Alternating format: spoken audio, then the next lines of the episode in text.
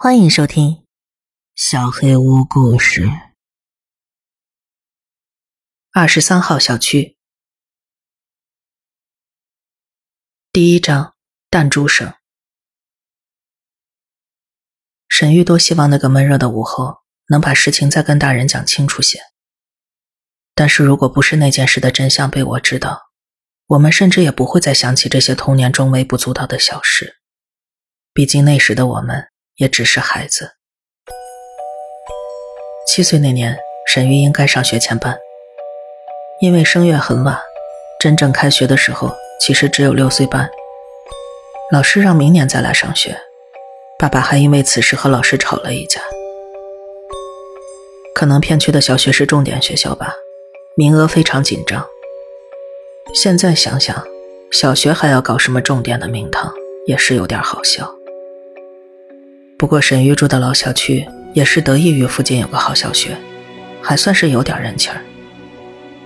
于是就这样，沈玉又获得了一年的自由时间。但是令人失落的是，小伙伴们都已经去上学了。爸爸妈妈白天要上班，奶奶每天这个时候都会去打叶子牌，老人们就叫它纸牌，那是一种细长条的牌，现在应该已经没人知道了。所以这个时候，沈玉只能自己留在家里独自玩耍。沈玉家有电脑比较早，但是家里也不是啥富贵人家，只是因为爸爸是爷爷唯一的儿子。那时候闹着说要炒股票，老爷子宠儿子，硬凑钱给买的。毕竟有钱人不可能住在这么偏僻的老小区。沈玉去年就已经玩通了《仙剑奇侠传》九八柔情版，那时候好玩的单机游戏很少，《仙剑奇侠传》配套送的书都已经快翻烂了。但实在闲得无聊，沈玉还是打开游戏，重新读《荡黑水镇》。小孩子都会对惊悚恐怖的事物着迷，沈玉更是如此，以至于长大后还执着于寻找鬼城。但去到丰都时，发现。那不过是一个再普通不过的三四线南方小城市，对此沈玉失落了好长一段时间。但那天下午所经历的恐怖事情，着实把当时的沈玉吓得不轻。沈玉正在游戏中打镇上出没的僵尸，声音开的不大，屋里也很安静。当啷啷。楼上出现弹珠滚落的声音。起初他没有在意，但声音响个不停。各种恐怖的画面开始浮现在脑海中。沈玉吓得赶紧关上了正在进行的游戏。长大后，沈玉知道，弹珠声是老房子使用多空板的原因。但小时候听说的全是，听到弹珠声说明离死亡不远了。或者什么鬼的眼珠子掉到地上了。沈玉忐忑不安地缩在椅子上，安慰自己，或许是楼上林老头在鼓捣什么东西。但是看了看时间，这个点儿，林老头通常应该在和奶奶打纸牌。林老头是个光棍儿，他家除了他就没别人了。沈玉赶忙跑到窗边。盼望着看到林老头缺席了他们的牌局，但当沈玉朝不远处树荫望过去的时候，林老头正坐在马扎上哈哈大笑。沈玉心神未定地坐在客厅沙发上，发现听不到声音了，应该是声音停了吧？或许刚才的弹珠声是外边的。虽然沈玉家住在三楼。恐惧消退后，好奇心就涌了上来。沈玉又悄悄往书房移动。书房很小，甚至像个只能存放台式电脑的储藏间。老小区的格局就是这么奇奇怪怪。刚到门口，弹珠声又把沈玉吓到了，声音比刚才要大得多。现在可不是弹珠在地上滚落的声音。分明是像有人拿着弹珠在用力敲打地板，而且几乎是用尽全身力气疯狂敲打。那个声音就直直的从正上方传来。即使小孩当时知道什么多空斑、什么霉菌侵蚀之类的科学知识，也绝对解释不了那个声音。现在空荡荡的家里只有沈玉一个小孩子。虽然外面阳光炙热，六月份的夏天却生生的吓出了一身冷汗。沈玉再也没办法在家里待下去了，飞似的跑出去找奶奶。还不到四点，奶奶正和同伴们玩的高兴，还纳闷沈玉为什么今天来看老人家打牌。毕竟沈玉之前对这些长得奇怪的牌没什么兴趣。沈玉看了一眼刚输了牌的林老头。踌躇了一会儿，没说什么。沈玉在老人们身边抠抠地上的石头，逗逗蚂蚁，时间就这样过去了。奶奶今天赢了一块两毛钱，给沈玉买了十二个流口水。后来爸妈也下班回家了，晚饭后沈玉偷偷吃光了流口水，一天就过去了。第二天下午。同样的时间，同样的大人们的日程，屋子里又是沈玉一个人的时光。沈玉在阳台小花板上画画打发时间，但是沈玉并不擅长画画，总是画作房子旁边有棵树，树下有条小溪这样子，所以画了一会儿就无聊了。沈玉开始想起恐怖的弹珠声，但是毕竟没发生什么实际的事情。壮着胆子，又来到书房，准备看一个碟片继续打发时间。但刚推开书房的门，那个熟悉又恐怖的声音又从上面传了过来。这次他听了足足一分钟，确认不是别处，更不是幻觉。沈玉大喊着：“谁呀？干嘛呀？”但是没有回应。而是更猛烈的敲击。这次必须要告诉大人这件事，于是沈玉跑到外面先去找奶奶，告诉奶奶房顶有怪响，但是奶奶正沉迷于牌局。奶奶是个温和慈祥的人，她虽然没有斥责沈玉，但也没有马上起身回家，就是说着一会儿早点回去看看，把沈玉给搪塞了。而沈玉也不是那种任性的小孩甚至过分的腼腆和内敛。其他老人嘲笑道：“大小伙子胆子这么小，开始做鬼脸，一惊一乍的吓唬他。”沈玉只能默默跑开了。但大人回家之前，他绝不会自己再踏入书房半步。等晚上爸妈回家后，沈玉又把楼上弹珠声的事情说了一遍。爸爸解释了老楼房都会有这样的声音，不用担心。对于爸爸的解释，沈玉半信半疑。总之，不是有鬼要来把人抓走就好。后来，沈玉有一段时间都没再独自在家时去过书房，不是去外面瞎溜达，就是躲在阳台上鼓捣无聊的东西。致使沈玉再去书房的动力，是爸爸有一天又买了新的游戏。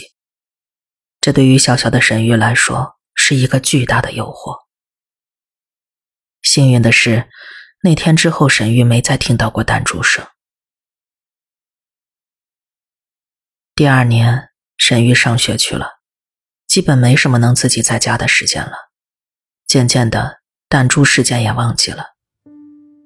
而且有一天，沈玉跟奶奶去楼上林老头家借改锥，发现他家正对沈玉书房的位置是一堵墙。这使得沈玉完全信服了爸爸的科学解释。不过十七年后，当那件事被人们发现，我才明白当时的弹珠声到底是什么。现在回想起来，那么声嘶力竭的声音，怎么可能是楼板老化发出的呢？第二章，烧烤故事会。因为没上过幼儿园，课程上的东西沈玉一点都没接触过，所以在小学里，大家都烤一根油条俩鸡蛋的时候，沈玉显得格外差劲，也不爱说话，也不会调皮捣蛋，在班级里就像个透明人一样，是除了班主任以外，其他任课老师教了好几年都叫不出名字的那种学生。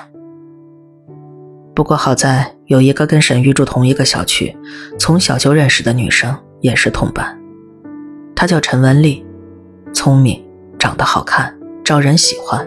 人也挺好的，带着沈玉一起玩，这才使得沈玉免沦为大家欺负的对象。他还认识一些同是我们小区高年级的学生，不过也就是十一二岁的小孩。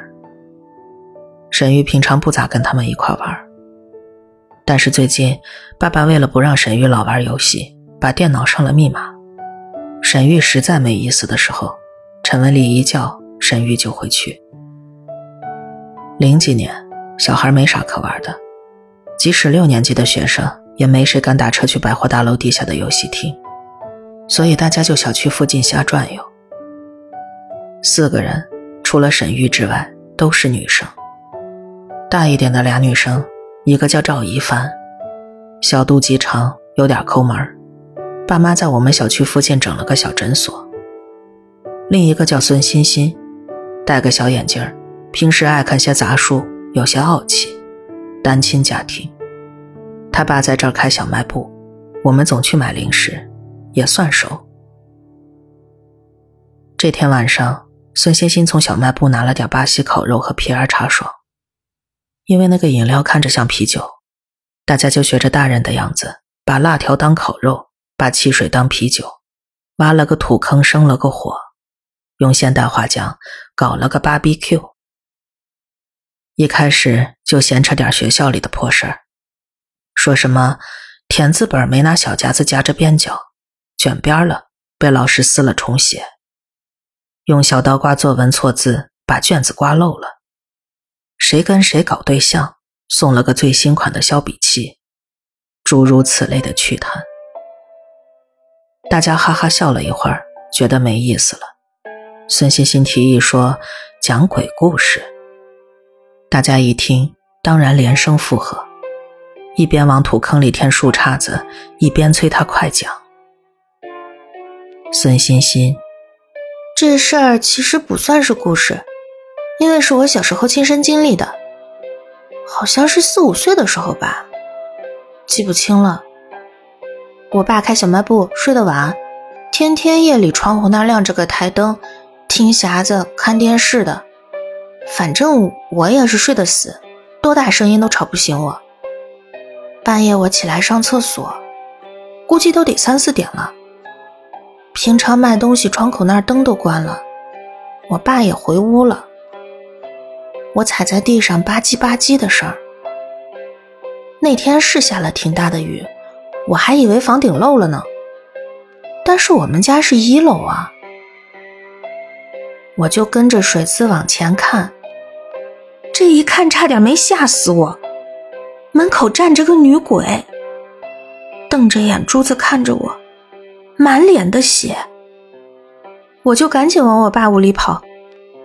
他那时候不知道是醒了还是啥，蹲在他那录像机旁边，门也没关。我就一通乱叫，缩被窝里不出去了。完了，我爸也不知道啥情况，怕我出事儿。把房门从外头锁上了，叫我别乱跑，他出去看看。后来不知道是吓晕了还是咋的，我就迷迷糊糊睡着了。第二天我就问我爸，他说他里里外外检查了一个多小时，愣是啥也没看见，说我肯定是吓癔症了。反正我后来倒是没再撞过啥不干净的东西，但是打雷下雨的时候。我就往屋里放个尿盆再也不摸黑去厕所了。赵一凡，你一说打雷下雨的，我也想起一个事儿来，也是跟你差不多大的时候吧，具体记不得了。我倒是没见鬼，就是夜里听见咚咚咚敲门声，还有女的哭，有人说话，不知道是不是我爸妈，打雷啥的，听不清。但是后来我问他俩，夜里有人来了吗？他俩都说不知道，叫我别瞎说。说要是夜里只有你听到奇怪的声音，别人都没听到，那可能就是你要被收走了。怪瘆人的。虽然现在在听这种没头没尾的故事挺弱智的，但当时他俩说的煞有其事。再加上那时候，本来小孩也没看过啥恐怖片没读过啥恐怖小说。大晚上的，火坑里的火苗时强时弱映在大家脸上，还是让几个人回家走楼道时疑神疑鬼的。我突然在想。如果他俩撞邪就在同一天呢？说不定是个爱串门的女鬼吧。第三章，有老婆的光棍儿。没过几年，沈玉六年级毕业了，学习成绩依旧不好。这里初中也是按片区划分，要么你走后门花钱去上重点。要么就是那种尖子生，有学校想招你，最后冲升学率。小升初暑假，陈文丽和沈玉像往常一样在外面玩。这六年，沈玉除了陈文丽以外就没有其他朋友了。孙欣欣和赵一凡算认识，其他的就是连话都没说过的那种了。而陈文丽朋友挺多的，还有好几个男生都想追她。但是他却偏偏爱和沈玉玩，觉得沈玉和同龄那些傻小子不一样。沈玉，你要去重点了。陈文丽，是啊，那你呢？就上附近这块儿以后就不能天天一起放学回家了。你，陈文丽话还没说完，冯江就过来了。他也是陈文丽的追求者之一，比我们大三四岁。算是这小区的混混头子吧。以前他妈跟他爸打架，闹得整个小区都知道。后来说过到冯江十八就离了，口头说好了之后，夫妻虽然天天冷眼相待，但是倒消停下来了。冯江，文丽，你来我家玩 PS 二不？我妈加班，我爸去林大爷那儿喝酒，不回家了，没人管咱俩。陈文丽其实有点膈应冯江，就想对他：“你爸这酒喝的，家都不回了，又不是去外头喝。他们哥俩这不是都受老婆气了吗？有话说。林大爷也有老婆，以前有啊，我小时候还见过呢。当时瞎闹，给人家袖子扯坏了，我还问咋一片紫呢？然后我爸说人家家事儿，别瞎问。”我都后来长大了才琢磨过味儿了，感情是让林大爷打的呗。那女的没我妈那么泼，看着就老实，谁也不说。本来林大爷有阵子还想搬走，换个地儿住呢，老婆一跑就拉倒了，自己鼓捣着把老房子装修了一遍，凑合住了。啊，林大爷看着不像喝大酒打人的样啊。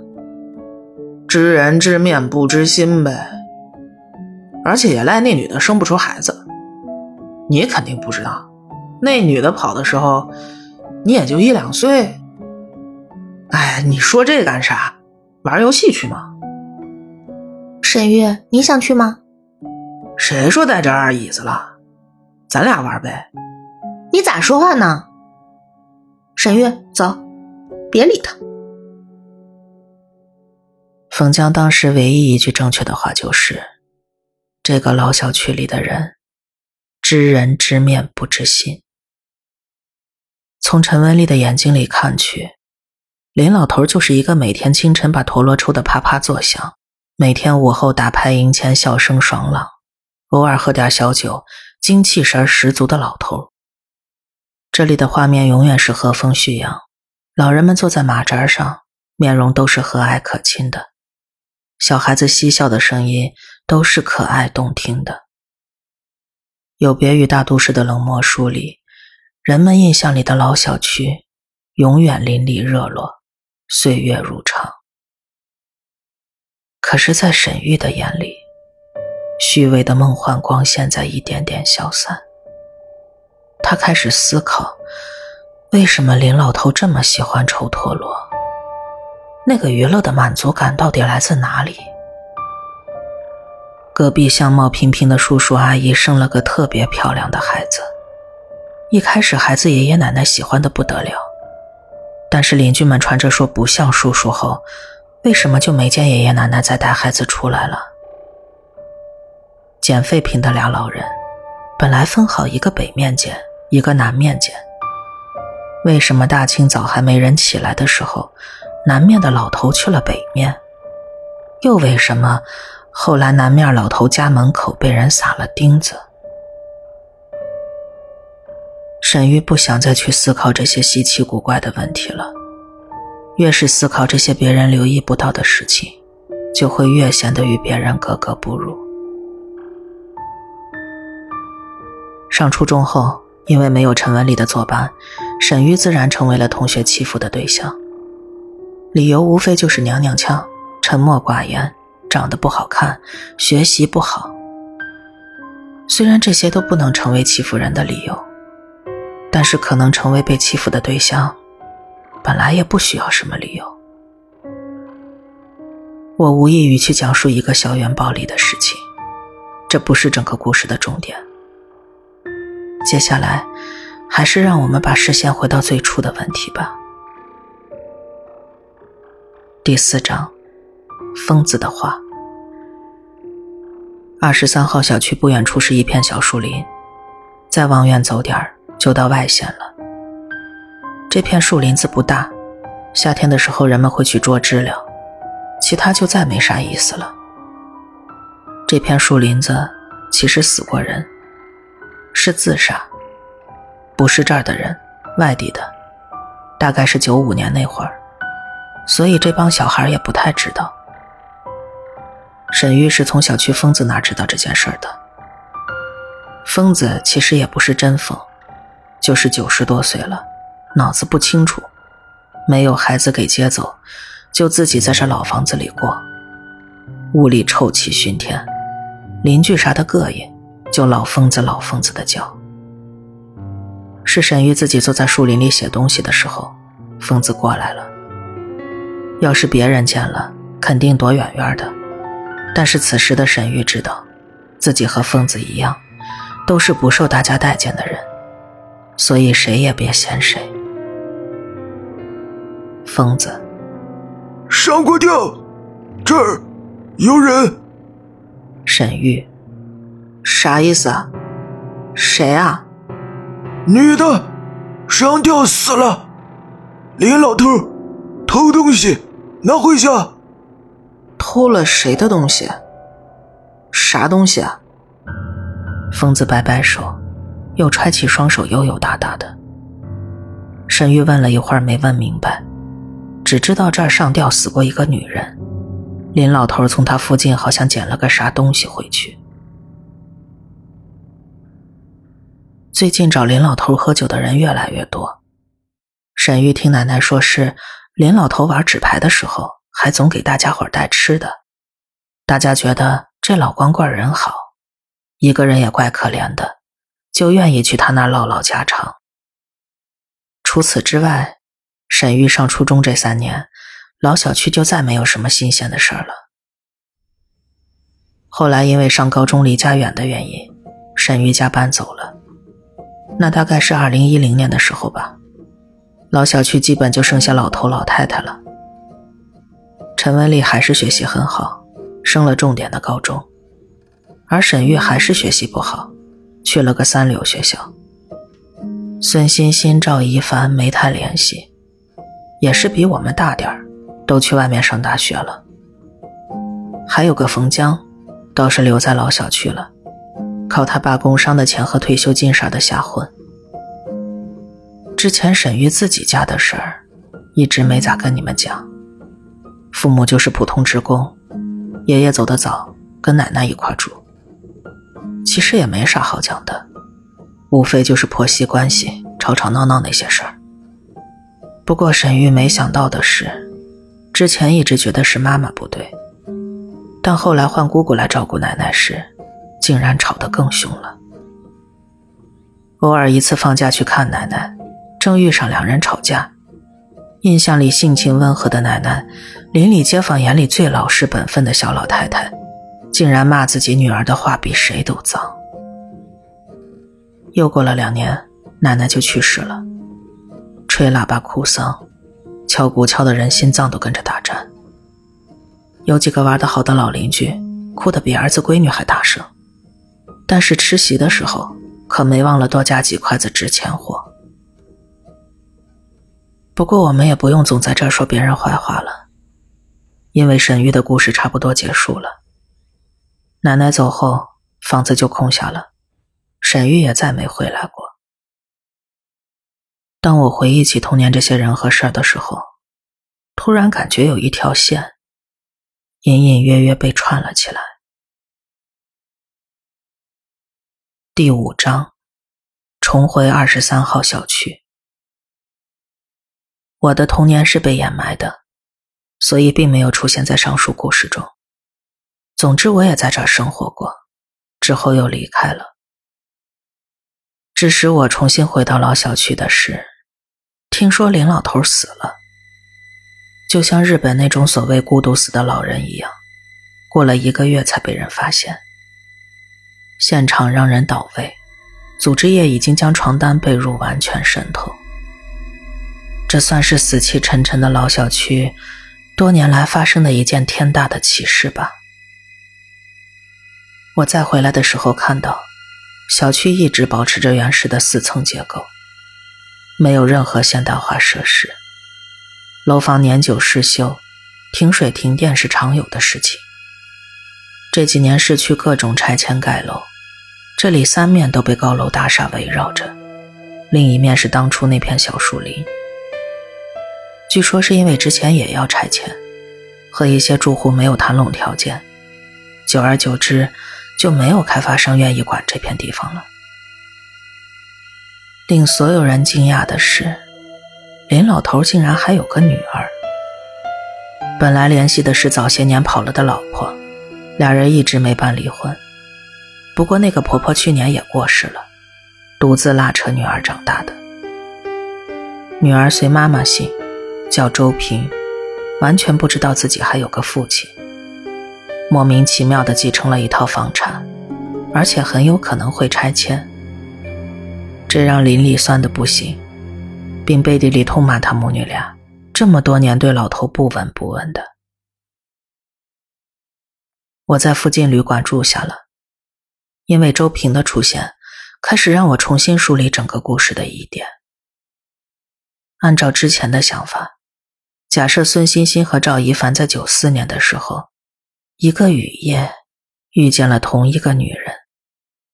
那个女人淋了雨赶路，看见小卖部的灯还亮着，决定买雨衣、雨伞之类的，但被哄骗进屋里。打得头破血流，孙欣欣爸爸趁孩子睡得死，对女人进行了龌龊的事，并且拍成了录像。回自己屋的空档，女人醒了，被起夜的孙欣欣撞见。女人往外跑，可能被孙爸爸抓住了，又被威胁后没脸报警，决定赶紧买点药以防怀孕。所以就有了后来。赵一凡听到自家小诊所里的敲门声，但是那种家庭小诊所常备的都是感冒发烧药，也许当时避孕药过期了，也许随便拆了粒别的药，高价卖给了女人。再后来，九五年，女人还是怀孕了，在小树林里上吊自杀，把生下来的孩子也丢在附近。不过林老头先与警察到现场。把孩子捡了回去，被疯子看到了。也许怕有人来找孩子，也许怕邻居说闲话，就没有告诉任何人，想着直接搬走，去个没人认识的地方再说。但是后来，老婆带着孩子跑了。不过这样的话，弹珠声的故事怎么解释？难道一切都是我胡思乱想出来的吗？还好我闲来无事，直接在附近住了挺长一段时间。这段时间，我了解了更多事情。陈文丽大学毕业后，本来能出国读研究生，但是他父亲患病了，母亲一个人根本看不住，就回来留在身边照顾父亲。没多久，又陆陆续续回来几个年轻人，都是父母年岁大了，突然离世，回来发丧。最多的时候，竟然中央屁大点地方扎了三个灵堂。忽明忽暗的光影，到了晚上格外瘆人。第六章，真相的真相。这种老小区接连死几个老人，其实是常有的事，但是好巧不巧的，总是停电的晚上就爱死人。一些小孩就开始传闹鬼，再加上林老头家里还散发着臭气，小孩们就说。林老头回来复仇了，于是周平来处理房子办手续的时候，小孩就跟见了煞星似的，躲在远处偷看。这天又停电了，我想着小孩的鬼话，也想来瞧瞧。但转了半天，并没啥异常。有的住家黑着灯睡觉，有的打手电，有的点蜡烛。走到小卖部门口时。孙欣欣爸爸坐在里面，也不点蜡烛，也不打手电的，一说话吓了我一跳。美女，买点啥呀？我就是路过，不是这小区的吧？但是看着有点眼熟呢。这黑灯瞎火的，干啥来的？你这儿黑灯瞎火的，咋不点个蜡烛？最近老停电，蜡烛都不够卖的。我这儿也不看啥，自己就不用了。他好像还想跟我多聊一会儿，但是我基于故事里对他的印象，一秒钟也不想多待了，转头就走。我准备回旅馆了，走着走着遇到了周平。他为啥大半夜在这儿呢？白天不是刚来过吗？而且怎么穿的破衣烂衫的？他应该不认识我。但是看我发现他眼神有些躲闪，急匆匆的消失在了夜色中。躺在床上后，我辗转反侧，始终想不通这个故事为啥连不上。弹珠声，就是说明楼上有人呀。三楼沈玉家是书房，林老头家是堵墙，就是说明林老头自己鼓捣装修盖了个小密室呀。周平怎么会是从外面回来的呢？除非刚才遇见的不是周平。的确是有人在停电的夜晚开始复仇了，不过那个人并不是林老头。后来陈文丽的父亲也死了，他见了我很诧异，但我没太跟他寒暄什么，只是问了句有些奇怪的话。这几天，你们点蜡烛了吗？陈文丽，没。我爸身体不好，我跟我妈天天也累得不行，没电就直接摸黑睡了。我在原地怔了一下，但看到他细嫩的双手，因为常年看护已经变得有些粗糙，明亮的眼眸也布满血丝，我大概理解了他，喃喃道。虽然我可能知道了，但我替你保守这个秘密。你也替我保守我的秘密。现在，一切的故事都可以顺理成章的落下帷幕了。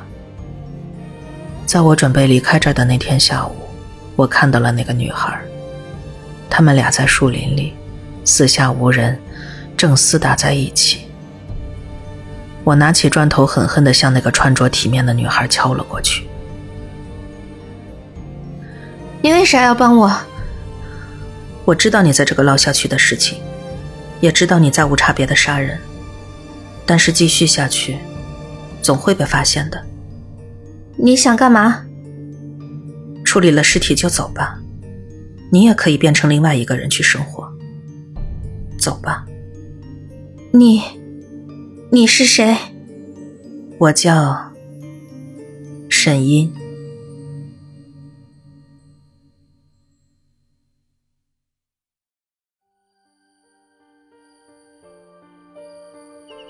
本期小黑屋故事就到这里。如果你做噩梦的话，没有关系，我会来把它吃掉的。我是小黑屋的墨，那我们梦里再见了。